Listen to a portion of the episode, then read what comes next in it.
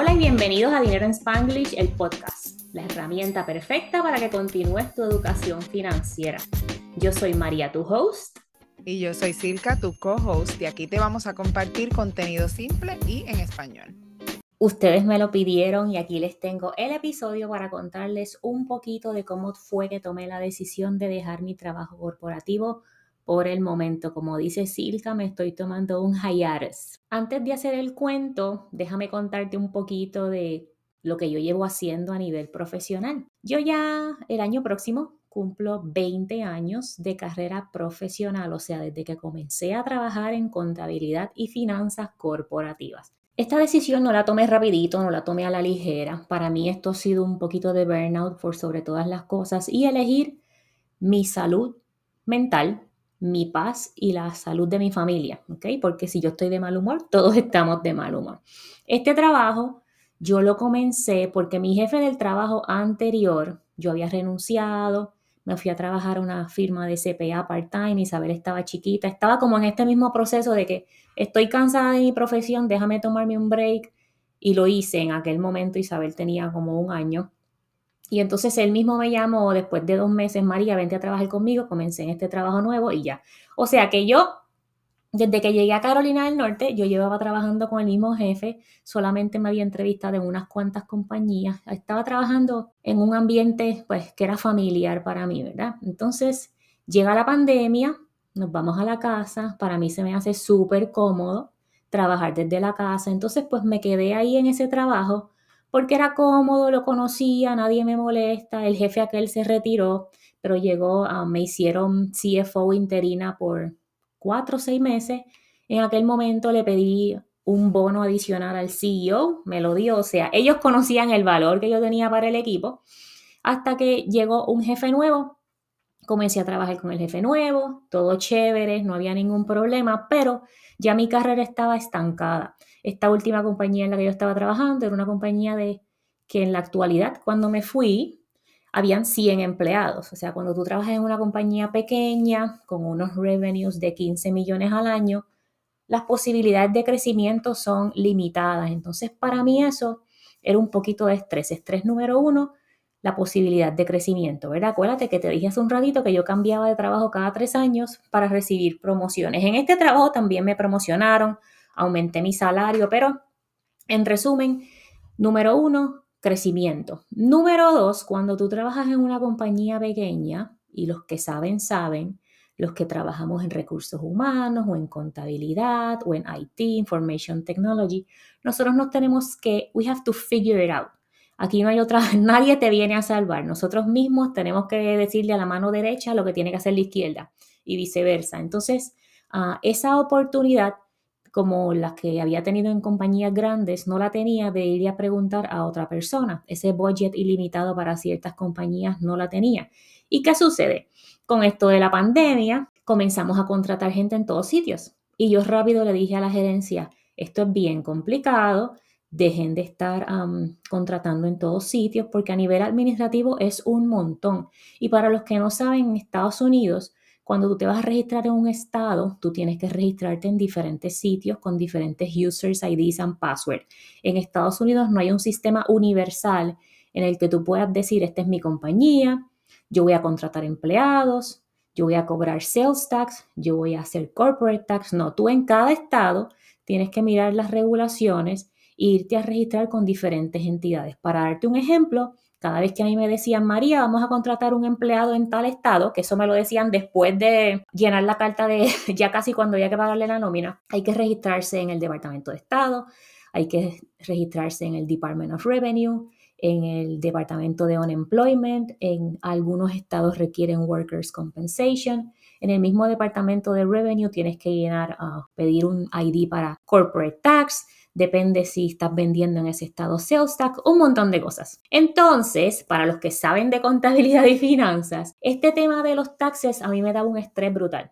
Y yo múltiples veces se lo dije a la gerencia, mira, yo no estoy cómoda haciendo esto, necesito que venga un consultor, nos haga una revisión, pa, pero para eso nunca hay dinero, ¿verdad? Cuando uno pide para ciertas cosas no hay dinero. Entonces mi estrés se siguió acumulando desde el punto de vista que yo soy una persona bien responsable Y yo se lo decía a mi jefe, yo no voy a perder la licencia de CPA por este negocio ni por nadie. Yo necesito saber que las cosas se están haciendo bien. Pero las cositas entraban, le entraban por un oído y le salían por otro a la gerencia. Y ahí comenzó mi roce y mi, mis ganas de no estar allí más, ¿ok?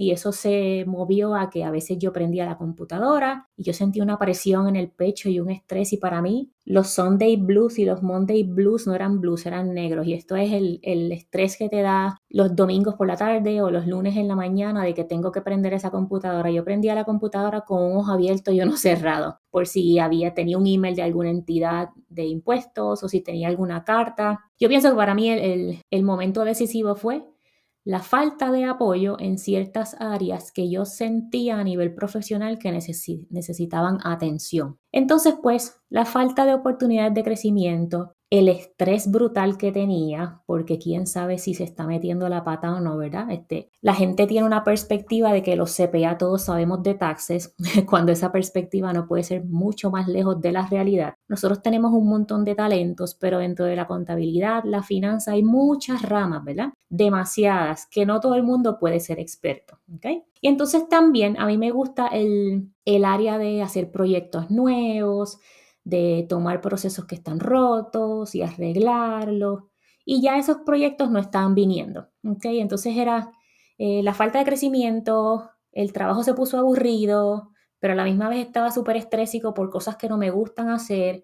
Entonces ya llevaba más de un año buscando trabajo esporádicamente. En este verano del 2023, junio, julio, agosto, yo le di bien duro aplicaciones de trabajo. Bien duro que te digo que a las semanas yo aplicaba más de 10 trabajos y a veces ya como para el mes de agosto yo me encontraba con las mismas compañías otra vez. Y mi problema es, mi problema, entre comillas, que el, el título que yo tenía en mi trabajo, en este último trabajo, era Senior Director de finanzas, ¿ok? Entonces, cuando yo estoy aplicando una posición de manager, a pesar de que el salario está en mi range, pues la gente quizás vota mi resumen porque dice, esta señora está uh, overqualified y, y, es un problema que me estoy enfrentando día a día en el mundo corporativo. Y también otro problema en esto de buscar trabajo, los job descriptions están bien grandes. Yo no sé si alguien que me escucha trabaja en recursos humanos, pero bájenle un poquito, o sea, te dan un salario de 150 mil, pero tienes que hacer 40 mil cosas. Mira, yo entiendo que el salario está bueno, pero encontrar gente experta en todas esas áreas está bien difícil hoy día. Entonces es el reto en estos momentos. Eh, hago crecer mis emprendimientos y mis negocios o sigo aplicando a posiciones, me estoy entrevistando con una compañía, se están tomando mucho tiempo para trabajar eh, en este proceso. Te voy a dar el ejemplo de la compañía que me estaba entrevistando recientemente. Yo apliqué ese trabajo en julio, hablé con recursos humanos en agosto, el hiring manager estaba de vacaciones, volvió en septiembre, hablé con esa persona en septiembre en octubre me hicieron reunirme con cinco personas, 30 minutos cada persona, o sea, reuniones aparte, porque es parte de su proceso de entrevistas, más que cuando después que hablé con recursos humanos tuve que tomar dos de esos exámenes de aptitud, a ver si eres un psycho o no. Ha sido un proceso bien largo, es una compañía que me interesa, pero sabrá Dios lo que va a pasar. No he estado aplicando tan activamente recientemente porque en este proceso yo le dije mi esposo, yo voy a comenzar un trabajo en el Q4 2023 yo tengo ahorros, vamos a navegar este proceso juntos y por ahí seguimos. Y eso me lleva al próximo punto que tengo aquí en mis anotaciones. Yo pude tomar esta decisión de poner mi salud mental, salud física, la paz de mi familia por encima de todas las cosas porque hace cuatro años, en octubre de 2019, decidí comenzar a educarme en temas de finanzas personales y por eso es que estamos aquí, ¿verdad? Ya tenemos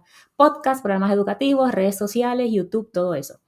Y, es por eso, eh, tengo una base sólida financiera en la que mis finanzas personales y las de la casa están completamente en control y estoy trabajando proyectos que me generan ingresos. Obviamente no los ingresos al nivel de mi trabajo corporativo, pero eso es una meta. Y durante este proceso de los cuatro años de crear contenido sobre finanzas personales y de haber comenzado a tomar control de las finanzas personales de la casa, que es lo más importante. Dos años creando contenido consistente, cuatro años desde que comencé el proceso en casa. He creado tres negocios y esos negocios pues cada uno genera sus propias um, ingresos, ganancias o pérdidas, ¿verdad? Porque tampoco no podemos tapar el sol con una mano. Hay negocios que cuando están empezando no hay cómo se les gane. Tenemos en la playa, el, el rental de la playa, que al momento de esta grabación estamos firmando un contrato para un long term rental. Esa propiedad comenzó como estilo Airbnb, pero desafortunadamente no está trayendo los ingresos que necesitamos y los que, los que queremos a nivel de ese bienes raíces y decidimos cambiarlo a long term rental para tener un año seguro de ingresos. Número dos, tenemos dinero en Spanglish, que aunque esto comenzó como un passion project, hoy día algunos de ustedes han sido parte de mis talleres gratis, de mis talleres pagados, del programa VIP, de los coaching individuales, algunos tienen el diario de dinero que es un producto digital. Todas esas cosas generan un poco de ingreso y espero que siga evolucionando y más personas lleguen aquí para que se sigan educando conmigo. Yo les doy educación a cambio de una compensación económica. Y número tres, comencé otro negocio en el mes de septiembre y ya estamos aquí reportando unos números de octubre y está eso todo bien. Es un proyecto personal eh, que no estoy lista para compartirlo. A lo mejor le digo a los VIP lo que estoy haciendo para que ellos también aprendan a generar ingresos de esa manera. No es un MLM ni nada de ese, es otro proyecto de, de generar ingresos, ¿ok? Y quizás con todos estos proyectos de negocios yo misma me añadí más estrés, ¿verdad? Porque si ustedes me ven en las redes sociales, me escuchan en el podcast, saben que yo posteo una o dos veces a la semana, los días de semana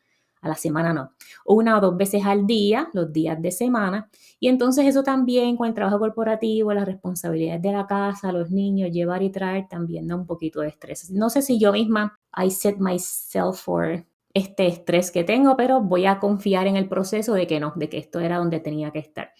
Y otra cosa que nos ayudó en tener una conversación abierta en casa, yo creo que mi esposo se cansó de mi mal humor y de... Yo usualmente puedo separar bien el trabajo corporativo. Siempre he sido buena en no hablar del trabajo en casa, del trabajo corporativo, de dinero en Spanglish sí hablo de vez en cuando y del otro también, y de los otros también porque son proyectos familiares.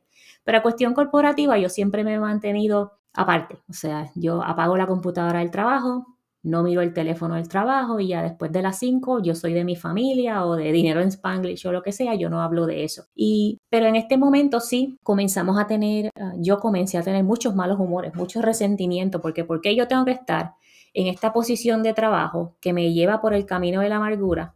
Cuando yo tengo ahorros, no tengo deudas, realmente mis gastos personales son bien bajitos, o sea, yo no soy una persona high maintenance, yo no me hago pestañas, me saco las cejas una vez al mes con eso de los hilitos. Yo no me hago las uñas porque no me gusta que me estén sobando. Sí voy al quiropráctico, que hace tiempo no voy. De vez en cuando me da un masaje, pero hace tiempo tampoco voy. Entonces, a nivel personal, individual, mis gastos son mínimos. Ahora, los niños, la comida, todo eso viene adicional. Y para eso yo me estaba preparando con mis ahorros. Los que me conocen en las redes sociales hace tiempo han visto que yo pongo mi screenshot de Smarty en el que tenía una categoría. Tengo una categoría que dice adiós 8 a 5. Mi meta para eso era yo dejar mi trabajo cuando yo tuviera 30 mil dólares en ahorros. Pero lo dejé cuando tenía 7 mil o cuando tengo todavía 7 mil dólares. Que eso sí, eso y otros ahorros que tengo, me da para estar en casa este próximo trimestre, este trimestre, estoy grabando esto en noviembre 1, este trimestre, noviembre y diciembre, quizás me dura hasta llegar a enero o febrero, con los ingresos también de los negocios. Así que tengo la oportunidad de decidir lo que quiero hacer gracias a los ahorros y a la planificación financiera. Y el support de mi pareja, porque si ese dinero se me acaba, nosotros tuvimos esta conversación también, ¿verdad? Yo, yo tengo ahorros que me pueden dar para un trimestre, pero ¿qué pasa cuando eso se acabe? Y él mismo me dijo, mira, yo sigo trabajando, no es como que el dinero se va a acabar. Él sabe que yo no gasto mucho, gastamos en los nenes porque ellos siguen creciendo y piden y eso.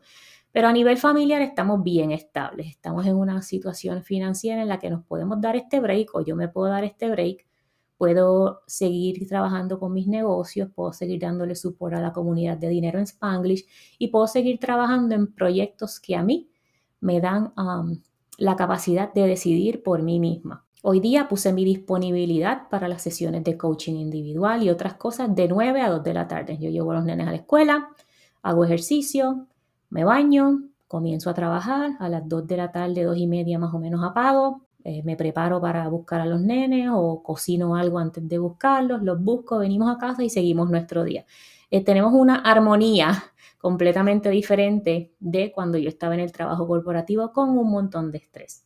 No te voy a decir que no voy a volver a trabajar corporativo. Para mí mi trabajo corporativo siempre fue la herramienta que me iba a llevar a la independencia financiera. Y esto lo sigo diciendo hoy, al menos que mis negocios exploten a un nivel exponencial, que yo sé que tienen la capacidad de hacerlo. Cuando tú manejas un negocio de la manera que yo lo estoy manejando, la capacidad de hacer dinero es ilimitada, pero tú necesitas que las personas te encuentren y quieran trabajar contigo. Así que si tienes un trabajo que te encanta, sigue ahí, aporta lo más que puedas a tu plan de retiro del trabajo, abre tu cuenta de inversiones, ahorra, sal de deudas para que en un futuro, si estás en una situación en la que no te sientes bien, en la que tienes que decidir, evalúas tus finanzas y dices, tengo el dinero suficiente para tomar esta decisión ahora, sí o no, y tomas la decisión que más te convenga. Pero vuelvo y repito, para mí mi trabajo corporativo siempre era esa herramienta que me ayudaba a invertir más y alcanzar la independencia financiera eventualmente. Y esto me gusta repetirlo porque la gente tiene esta fantasía de que los emprendimientos son la cosa que te va a llevar al próximo nivel.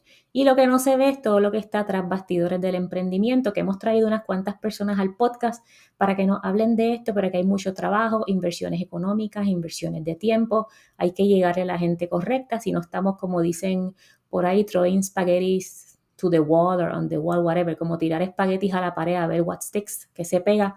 Y eso es, eso es lo que estamos muchos de nosotros emprendedores, ¿verdad? Tirando contenido, tirando cosas, a ver quién dice yo y quién quiere trabajar con nosotros, quién se identifica con nosotros. Pero nada, esto era para contarles mi proceso para llegar a esta decisión que me dio el último día de mi trabajo corporativo, septiembre 29, 2023. Ese es un último día en aquella compañía por el momento. Yo sigo trabajando fuertemente en los negocios que tengo por acá, a ver si esos negocios, a ver, no, a ver cuándo esos negocios sobrepasan los ingresos de mis ingresos corporativos. Ya sabes que nos encuentras en las redes sociales, el podcast se está publicando miércoles y viernes. Y estoy publicando esto la primera semana de noviembre. Te quiero recordar que comiences tu presupuesto de noviembre. Si quieres unirte al VIP, visita transformatudinero.com slash VIP para que te registres y está pendiente a tu emails porque yo envío notificaciones sobre webinars gratis, cursos pagados, programas educativos y todo eso está ahí disponible para ti, para que alcances tu estabilidad y tu independencia financiera y eventualmente llegues a tomar las decisiones que sean más convenientes para ti. Gracias por escucharme. Déjanos un review de 5 estrellas y si puedes pasa por YouTube y suscríbete al canal para ayudarnos a Gracias por escuchar otro episodio más de Dinero en Spanglish, el podcast. Esto lo hicimos para ti con mucho cariño y si quieres comenzar tu camino hacia la independencia financiera, revisa las notas del show para que veas todos los recursos que tenemos para ti, recursos gratis y recursos pagados. Es tu momento de comenzar a manejar tu relación con el dinero y encaminarte hacia la independencia financiera.